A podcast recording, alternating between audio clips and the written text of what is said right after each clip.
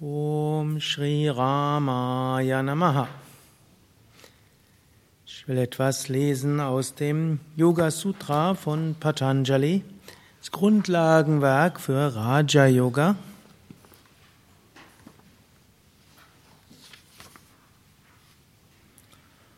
Und ich hatte vor zwei Wochen oder so ähnlich begonnen, aus dem vierten Kapitel zu lesen.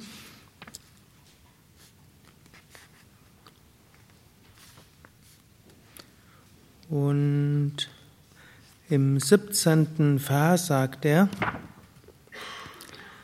je nachdem, ob das Objekt den Verstand färbt, ist es diesem bekannt oder unbekannt. Also, was wir nicht wissen, macht uns nicht. Ne? Also, was in unserem Geist nicht den, da ist, davon wissen wir nichts und das ist für uns erstmal irrelevant. Also man könnte sagen, erstmal ist das etwas ganz Banales, aber so banal ist es auch wieder nicht. Wir können uns nämlich bewusst machen, wir wissen sehr vieles nicht. Was denkt er? Wie viel Prozent von dem, was es Wissenswertes gibt, wissen wir? 0,0000000000001 Prozent? Nein, noch nicht mal. Hm? Wie viel wissen wir? Sogar mal überlegen, wie viel wissen wir von uns selbst? Ihr seid alle Menschen auf dem spirituellen Weg. Seit Jahren versucht ihr herauszufinden, wie ihr tickt. und wie man sich um den Körper kümmert, wie man leben muss, damit man nie mehr Erkältung kriegt. Selbst das gelingt einem selten genug. Und wenn es einmal eins, zwei Jahre gelingt und man denkt, jetzt hätten wir es geschafft, oder man denkt, Magen-Darm kriege ich nicht, habe ich schon abgehärtet seit vielen Jahrzehnten. Hm? Gut, so vieles wissen wir nicht. Und wir wissen es nicht über uns selbst, wir wissen es nicht über die Menschen, mit denen wir zu tun haben. Und das mag jetzt erstmal eine Banalität sein, aber es ist eine Sache der Demut. Oder man nimmt sich was vor und ist fest davon überzeugt, dass das klappt und prompt boykottiert der eigene Geist oder der Körper oder das Prana oder was auch immer, alles Mögliche. So vieles wissen wir nicht. Aber umgekehrt heißt das auch, wir müssen auch nicht von alles unseren Verstand färben lassen. Im Grunde Probleme, die wir haben, sind nur so lange Probleme, wie sie in unserem Geist sind. Was nicht mehr in unserem Geist ist, ist auch kein Problem mehr. Die meisten Probleme können nicht gelöst werden, aber sie können ignoriert werden.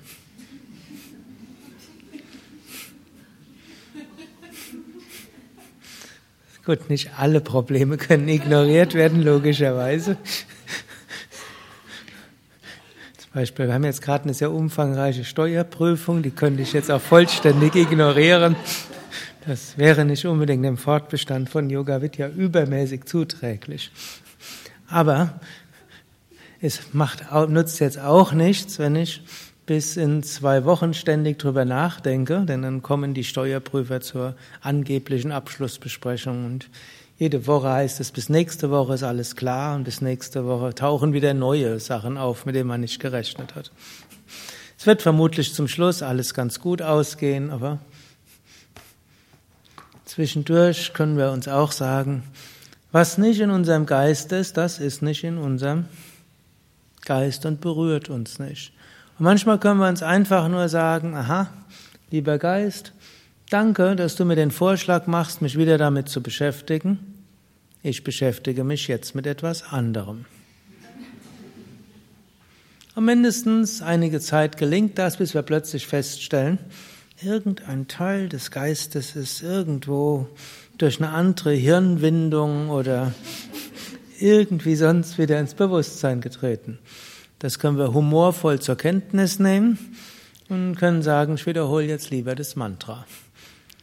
Oder ich schicke Gedanken der Liebe und des Lichtes zu allen Wesen. Oder ich schaue einfach freundlich einen Menschen an. Oder ich lächle einfach ganz sinnlos.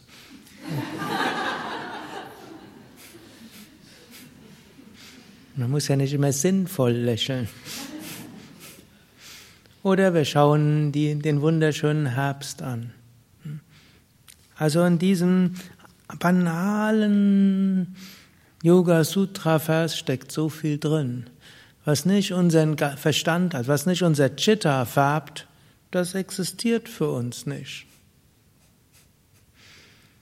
Aber natürlich, manches färbt auch unser Chitta ohne unser Zutun, aber wir können auch entscheiden, wollen wir das weiter so lassen oder wollen wir etwas anderes dorthin bringen. 18. Vers noch. Da die Natur des Selbst unveränderlich ist, sind die Gedanken des Geistes dem Selbst immer bekannt. Also das hier ist so die Theorie des Geistes, wir sind das unsterbliche Selbstbewusstsein Draußen gibt es irgendeine Welt und dann dazwischen gibt es irgendeinen Geist.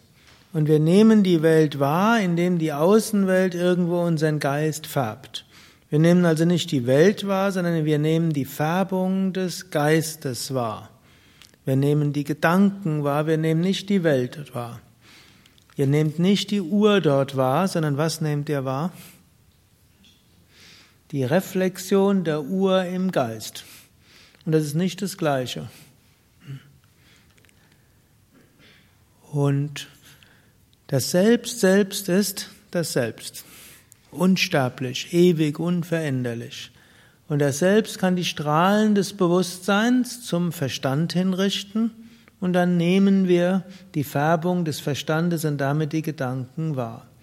Das Selbst kann sich aber auch entscheiden, die Strahlen nicht auf den Geist zu richten, sondern in sich selbst zu ruhen. Und dann haben wir keine Gedanken, reines Bewusstsein. Aber das Selbst mag es lieber öfters mal Gedanken wahrzunehmen, aber es selbst kann sich entscheiden, welche Gedanken es wahrnehmen will. Und jetzt ist das Interessante, die Gedanken, auf die wir unsere Aufmerksamkeit nicht richten, verschwinden. Es gibt keine Gedanken, ohne dass wir unsere Aufmerksamkeit hinrichten. Könnt ihr mal schauen, ob ihr in der Lage seid, an etwas zu denken, dessen ihr euch nicht bewusst seid.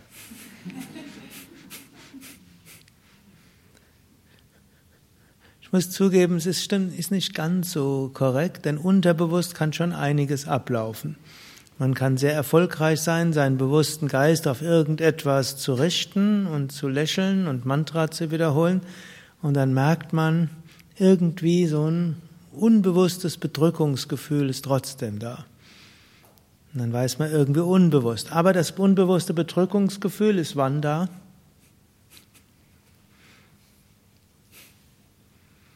Wenn wir unsere Aufmerksamkeit darauf richten. Wenn wir unsere Aufmerksamkeit nicht darauf richten, dann ist es